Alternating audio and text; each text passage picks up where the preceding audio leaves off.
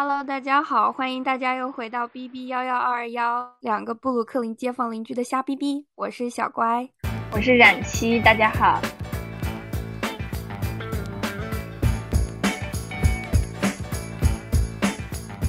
今天我们请到了我们的一个好朋友大笑小姐来跟我们说一下她十月怀胎惊心动魄的故事。Hello，大家好，我是大笑。今天他真的是在繁忙之中一 天来给我们录一个音。对，我们就是想采访一下你作为这个准妈妈的感受。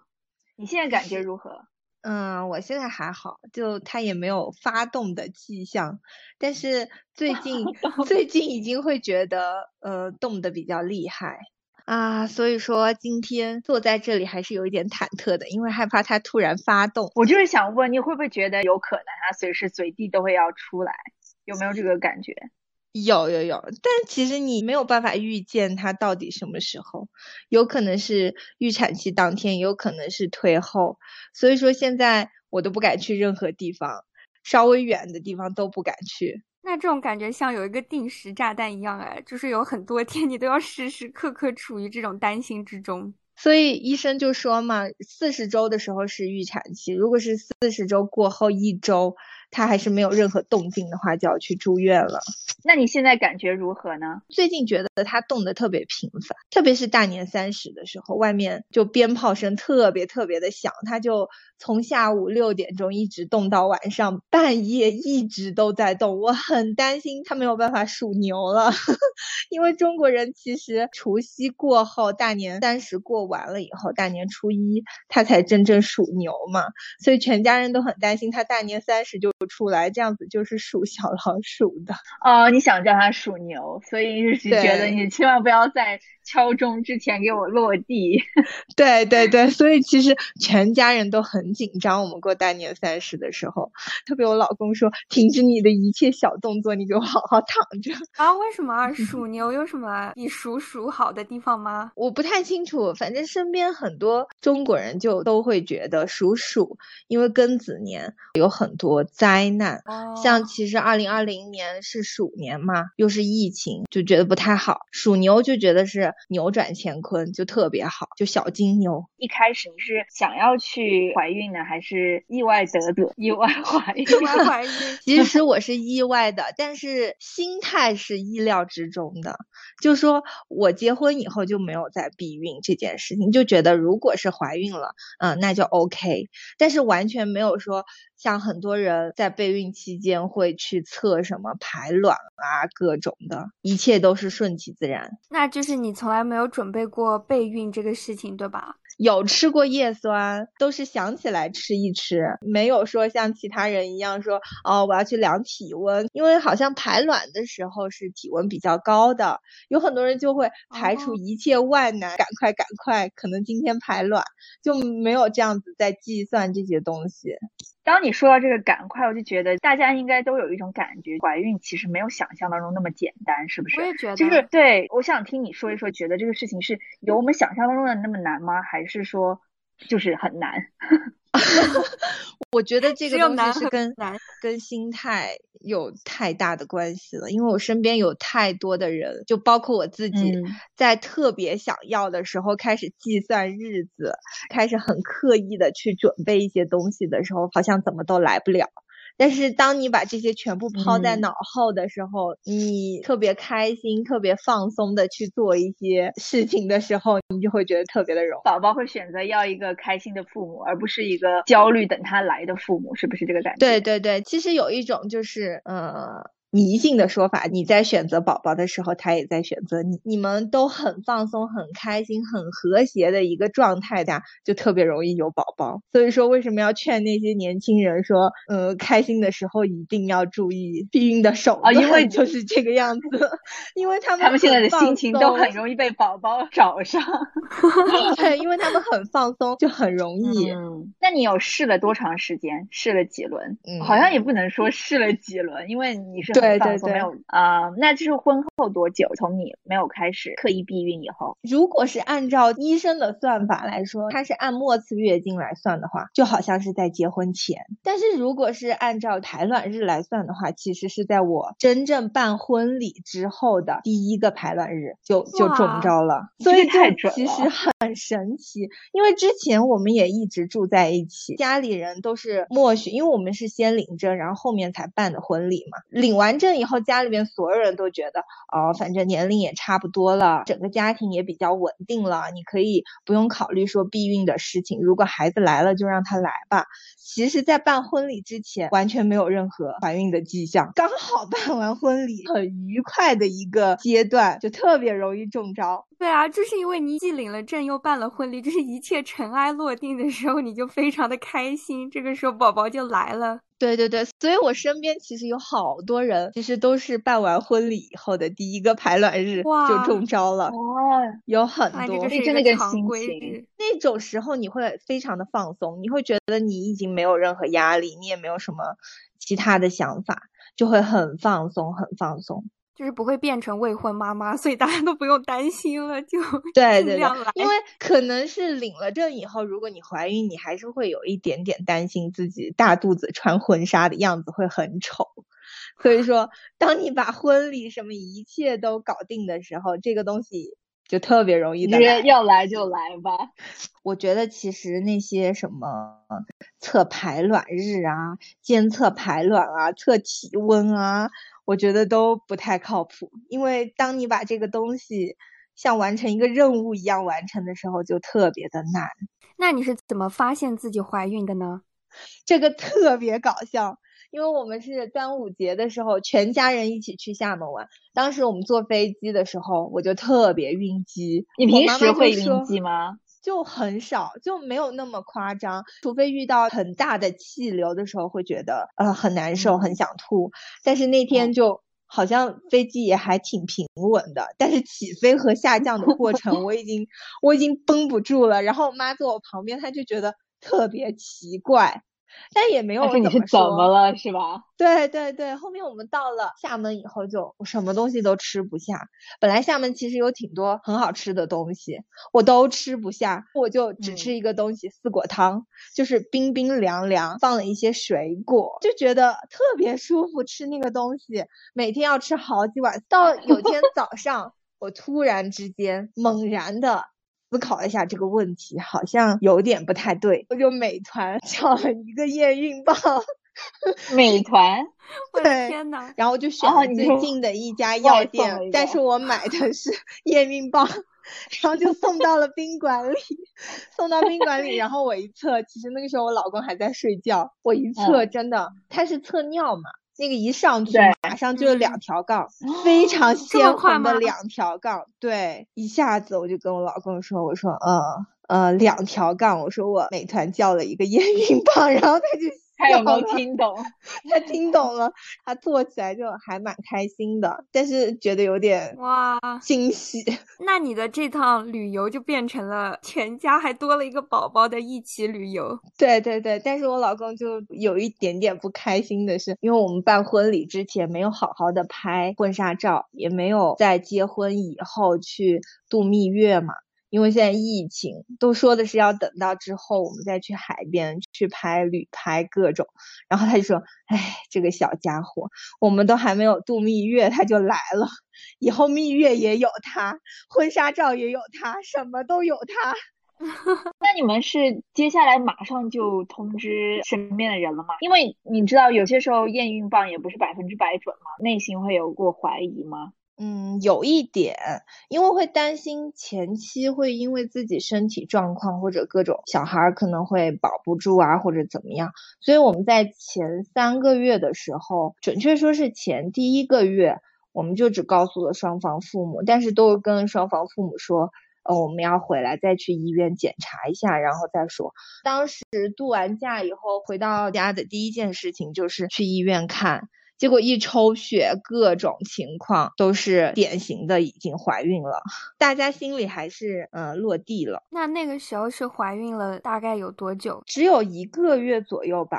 就做 B 超的时候，我记得第一次做 B 超根本就没有看出任何东西。当时我特别忐忑，那一个月过得都跟什么似的，我就很担心什么宫外孕啊什么。因为你知道现在网上一查就全是这些东西，你一看到你就会觉得很紧张，你就很担心他是不是正位或者怎么样，你就很担心好不容易来的啊，我真的是茶不思饭不想，而且前期我前三个月一直在吐。就几乎吃不下什么东西哦，我还就想问，吐的很痛苦。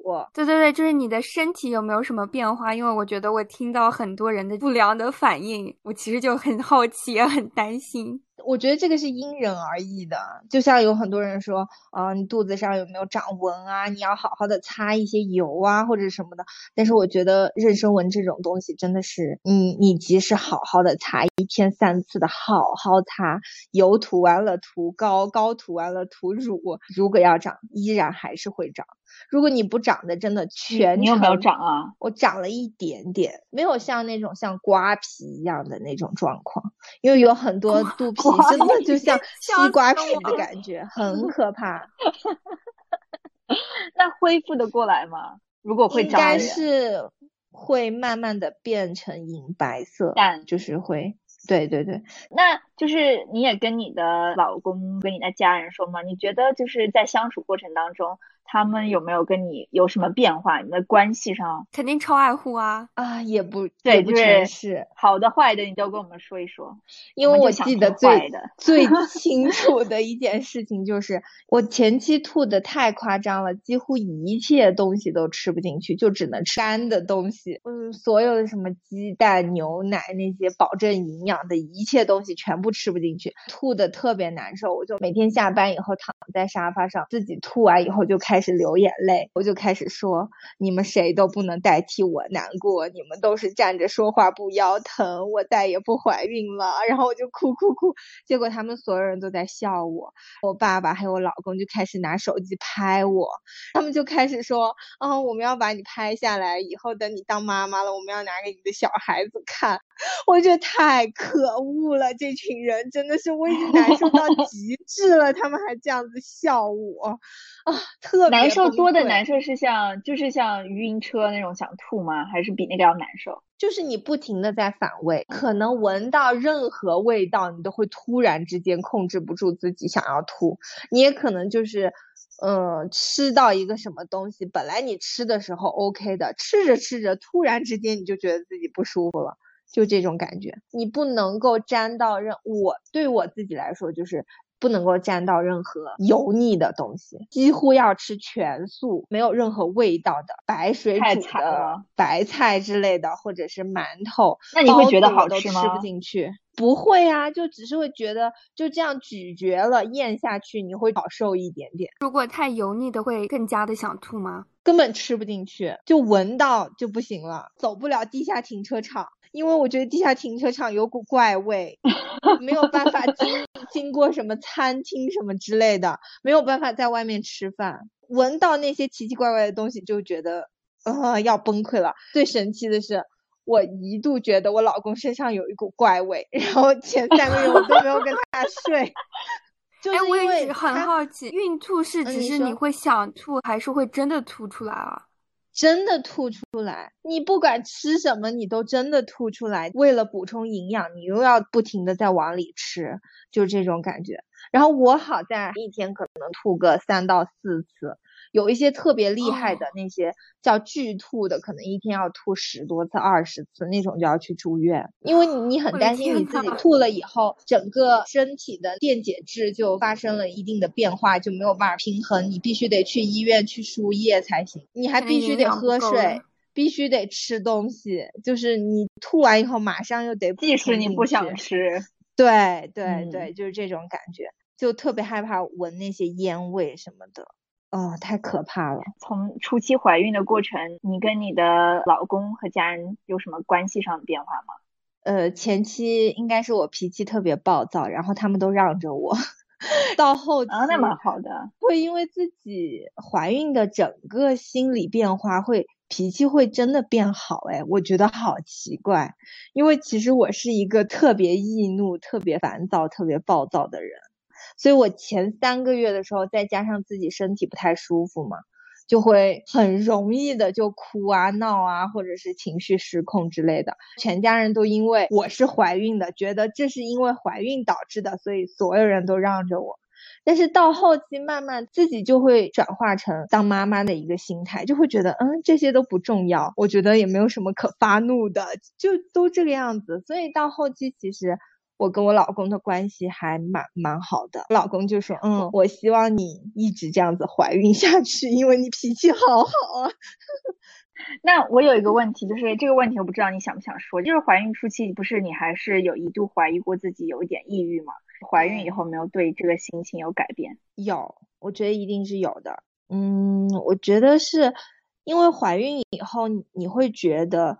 自己的身体状况首先是很难受的，再加上在前期你没有办法跟你身边的，特别是同事来讲这件事情，你依然要承担很繁重的工作，白天上班的时候就会觉得很累，晚上回到家又吃不下，身体又难受，就再加上自己身边如果是。因为前期很多人都会劝你说，你还是要吃一点，你要为了孩子，或者啊孩子也需要营养或者什么，你就会觉得自己从以前很受宠的那个角色，变到了一个一切都要为肚子里这个无形的东西在做努力的那种时候，你就会拴住了，对，心态就会崩溃。特别是家人啊、朋友啊，还有特别是自己的老公，一旦做一丁点的事情，你就会把它延伸到很复杂，就会觉得啊。都是因为我现在怀孕了，所以我不能跟你一起出去玩。可是你还可以出去玩，我就觉得很痛苦，因为这些一系列的事情夹杂在一起，就会整个人很抑郁。我觉得你怀孕整个激素水平也会产生变化吗？我听过很多，就是有产前抑郁的，然后还有很多人是产后抑郁的。好像就是你在生完宝宝之后，反正雌激素也会有变化，可能就是也会导致你可能前期比较 易怒，到后来可能通过一些我也不知道哎身体的变化，你可能就好很多了。对对对，而且还有人家就是说嘛。女性其实，在怀孕的整个过程，她其实是一个天然的培养自己当妈妈的一个心态，但男性其实不会，男性要等到自己的小孩会叫爸爸、会互动的时候，他才会有一种自己当爸爸的感觉。哦，好有道理啊！我也觉得。那你后期是怎么样心情变好的呢？就很莫名，就觉得自己好像每天都在期待着他的成长，特别是感受到第一次胎动，你可以跟他交流，你开始觉得他有灵魂，各种这些事情的时候，你就会觉得很开心。就老公算个啥，我一点都不在意，你爱咋地咋地。他是什么时候第一次胎动的？应该是二十周左右的时候，但是那个时候会觉得很轻微，就觉得像一条小。鱼一样在肚子里面游，就有点像是自己吃完饭以后肠子在里面蠕动的那种感觉，就很轻微。到后面慢慢的就开始很，它的力量会大一些，很重的，对，很重的力量的这样子感觉。我第一次觉得好像他听得懂我们说话，是我平常不是会放一些音乐给他听嘛？之前给他胎教音乐，我还放一些我们小时候的那些音乐，什么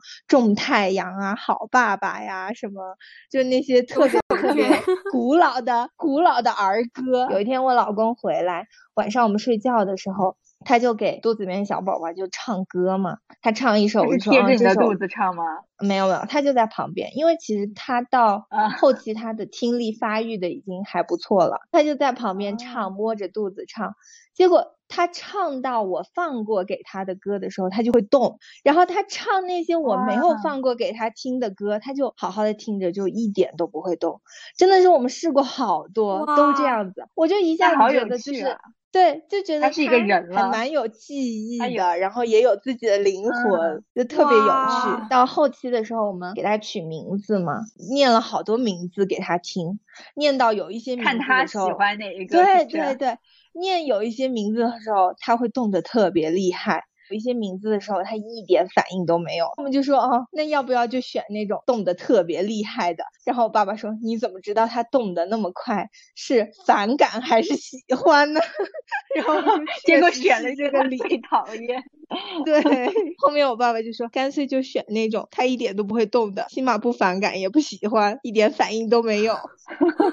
我想问你是怎么能跟他交流的呢？就是除了通过放音乐，你会不会跟他说话啊？然后或者是拍拍你的肚子，然后什么把他叫醒这一类的？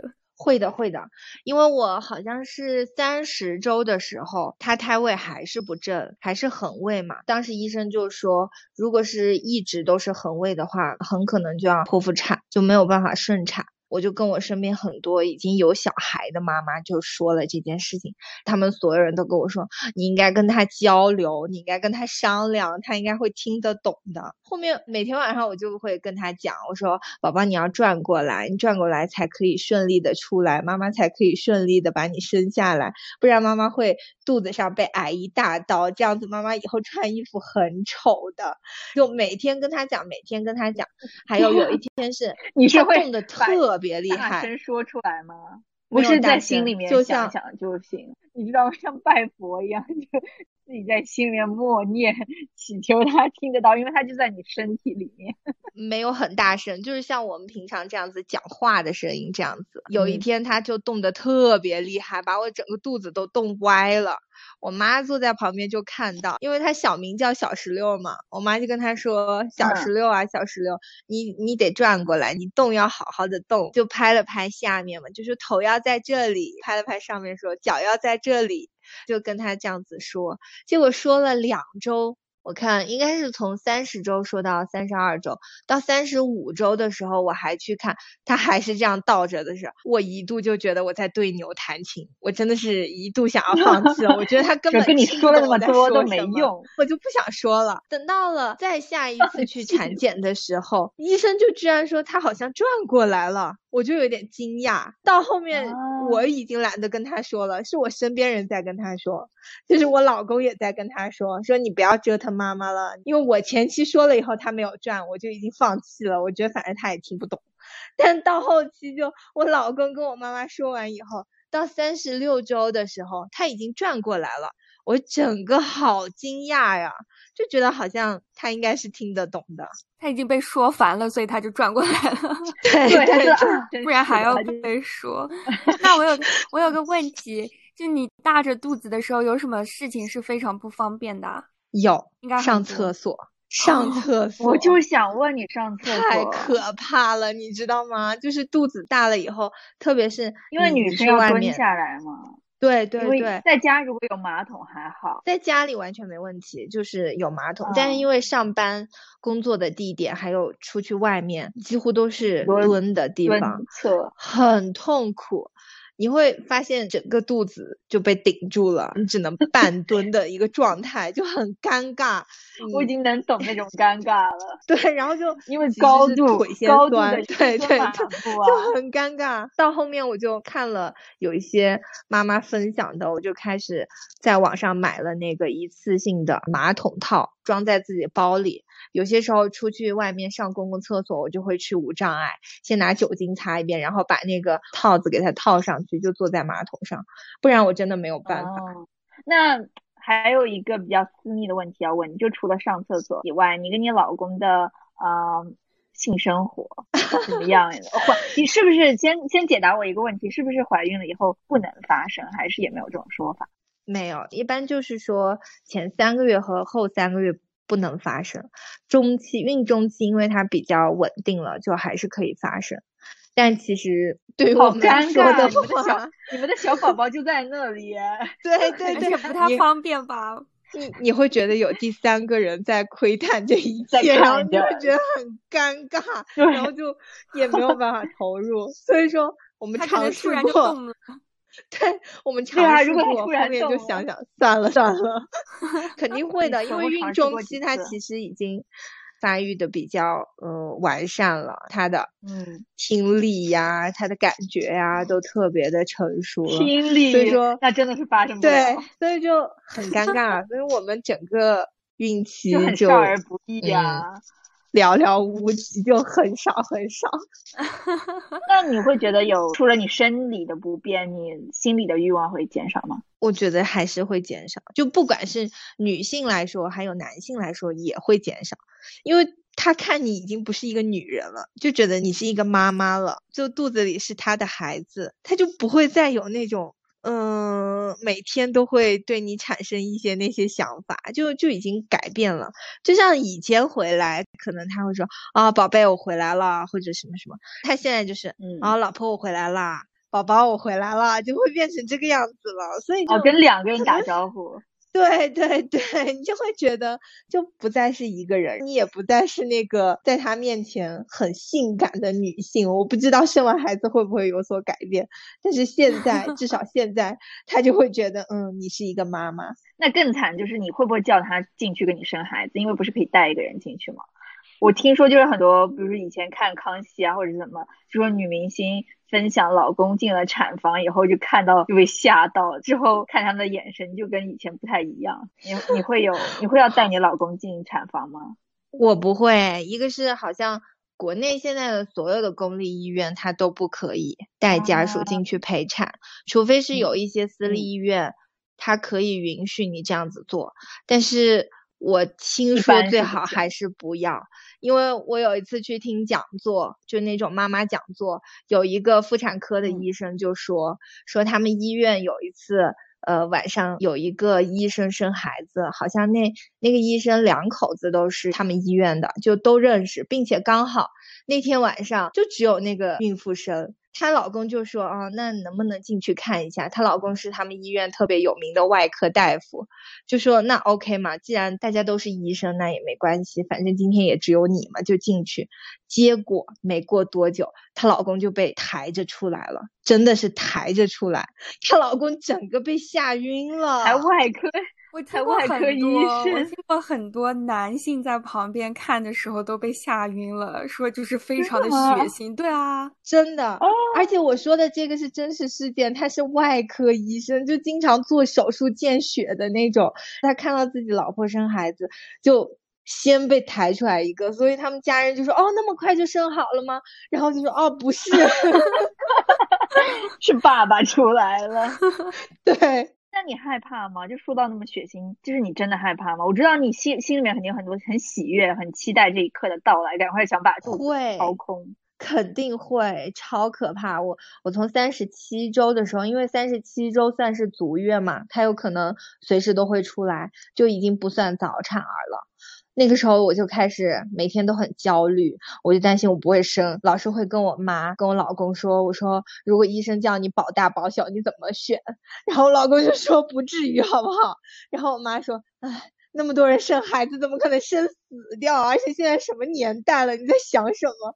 我说我真的好害怕，我生个孩子我就 再也醒不过来了，很害怕这些东西。对，一个是疼，而且你会担心万一大出血呀或者什么的，你就很担心自己会不会生孩子就死掉。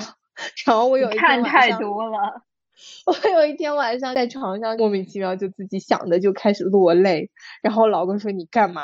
然后就跟他说，我说 如果是我生小石榴死掉，你一定要把我爸妈当做你自己的爸妈一样对待。然后我老公就 整个崩溃他会骂你神经病吧？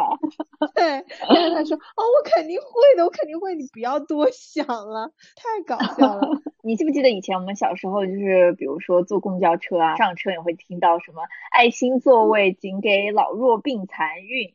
你现在就是可以做爱心座位的那种人了，是不是？我也想问这个，我很好奇，你在怀孕了，特别是在肚子能看得出来了以后，你有没有觉得就是陌生人，整个社会对你的眼光产生了变化？对，会会会。我第一次被一个不太老的老人让座的时候，我整个都很尴尬，就是可能他头发已经白了，对，就他头发已经白了，但是说。嗯，可能就是比我们爸妈年长个十岁左右这样子的情况，他就起来给我让座，他说，嗯，你坐吧，你比较不方便在公交车上，我就一下子我就觉得有点尴尬，因为我还在处于我想要给你让座的情况，为什么你要给我让座？而且我会觉得有点不好意思，就被别人看出来。对，还是一个心态的转变嘛，你那个时候才。是才怀孕不久，对吧？对对，就是刚刚看出来的时候，而且特别是我跟别人不太一样的是，我穿衣服或者怎么样，我尽可能的希望不要被看出来自己是孕妇，就希望大家还是觉得，嗯，我跟平常一个样。到后面中期还有后期的时候，我说啊，这样穿肚子太明显了，爸妈就会说明显才好，因为这样子别人都会来保护你。但是我还是很不习惯这一点，因为我会觉得这样很丑，我就想要把它藏起来，就像普通人一样。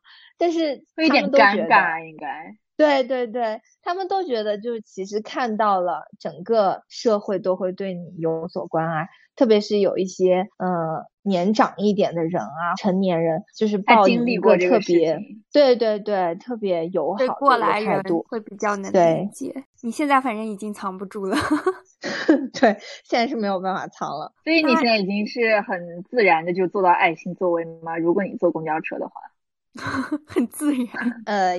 就是你为什么不让我？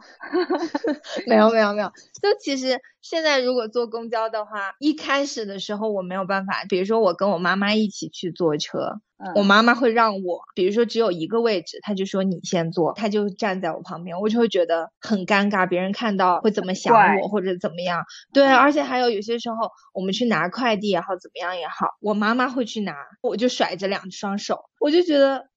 哎，可能别人会觉得怎么这个人那么没有孝心或者怎么样，但可能到后期我也就还好，可能我还是需要更对我需要的是保护我肚子里面的这一个，所以就会还好，就心态会发生改变。那是真的很累吗？就是如果你长时间站着或者是在行动当中，肚子会真的让你觉得很累吗？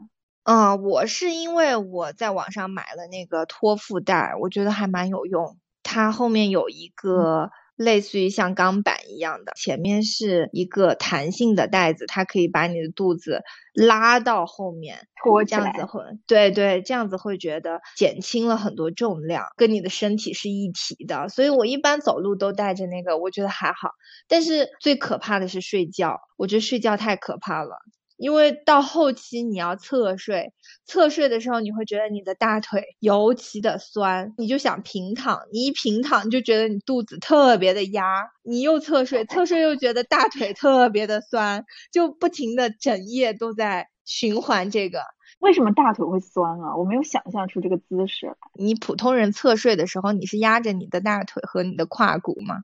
但是当你怀孕以后，你整个肚子的重量特别特别的重的时候，你侧睡的时候，你的盆骨，比如说你左睡，你左侧的那条腿压力就特别的大，就都在经历这件事情，整夜都在不停的翻翻翻翻翻，最后就只能坐着坐着睡。就半躺的一个状态是最舒服的，所以说我从就是坐着，就是到孕后，对对对，我从孕中期到孕后期，我买了一个那个躺椅，就午觉的时候我全是在躺椅上睡，就像老爷爷一样，就这样躺在那个躺椅上，我觉得那个姿势是最舒服的，哇。我觉得真的就是这个过程很漫长，但是像你说的，就整一个过程其实是让你自己有时间准备好来当一个妈妈，就是也是一个自然的过程吧。是的，我觉得怀孕好神奇哦。对，最后一个问题吧，来问你，也让我们的孕妇妈妈赶快去休息了。你在怀孕过程当中，就是身体上有哪一些变化是你觉得特别难受？除了物理的变化，有没有什么真的胸变大呀？化学的变化吗？你需要问？化对对对，非物理的变化 有有，就是我前期爆痘爆的不行，就很痛苦。这属于物理还是化学？可能都有。化学吧。哎，我之前有人听有人说，其实怀孕皮肤会变好，这个也是因人而异吗？对，非常的因人而异。他们有些还说，就是怀男孩子的话，皮肤就会变得特别的差；如果怀女孩子，皮肤就会变得特别的好。就说如果是你怀孕会变漂亮的话，你就是怀女生；如果你怀孕变特别的丑的话，你就是怀的是儿子。嗯，但是我也不确定性别了吗？不知道，不知道哎。所以你是要等生的时候有一个惊喜。你有猜测吗？我有哎，因为你猜的是是什么？我自己内心是想要小女生的，但是 有一种……但我觉得你怀的是一个男孩。对，就是第六因为说觉就觉得他是我我觉得是你怀的是男生，因为会说五官会变得没有以前秀气。你怀孕，嗯，而且还有哇，还有啊，从面相都能看得出来吗？那还要 B 超干嘛？我觉得是。那我们看看，等你你生下来以后告诉我们，我们可以就猜测一下，到时候反正就开讲了。我觉得我最痛苦的就是前期的爆痘，还有后期。我现在妊娠痒疹特别痛苦，全身都长那种像荨麻疹一样的，特别痒，特别痒，而且没有任何特效药可以治疗，就只能擦擦中药。很多人就说要等到生掉就会好，所以我现在马上就好了吗？对对对，所以只能熬着，可能就跟你的激素水平呀，还有各方面的原因有关。嗯，那胸有变大吗？还没有回答这个问题。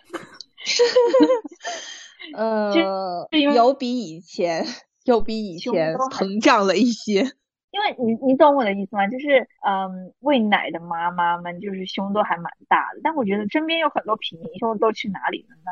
还是说她怀孕以后胸都会有？就怀孕以后会比以前膨胀一点点。但是可能真正 要要到一个膨胀的很大的一个状态的话，可能是要到哺乳期的时候，生完对生完开始喂奶的时候，它就很容易胀奶，但是会觉得有点不习惯。我觉得这只是一个开始，之后会有很多，就等着你来跟我们分享。之后可能就开启了人生的新阶段。对，这可能是一定，嗯，对，正在打开它了。潘多拉的宝盒，你打开它，你也不知道里面到底是好的还是坏的，反正一切都只能你自己去体验了。所以，真的像你说的，这个怀宝宝的过程就是一个让你变成妈妈的一个过程，真的是经历了很多的磨难，可以跟一个小生命从你的身体里面互相互动、互相感受。你吃的他也吃，你感受的他也感受，你去的地方他也都去过，所以还蛮神奇的。对，对，那我们就祝你明天不知道到底生产顺利，加油把，小石榴，谢谢谢谢。对，祝你卸货成功。好的好的，我们就下一次等你生完之后，你再来跟我们分享你的育儿经验好了。今天谢谢你来参加我们的节目，我们下次再见，拜拜，拜拜。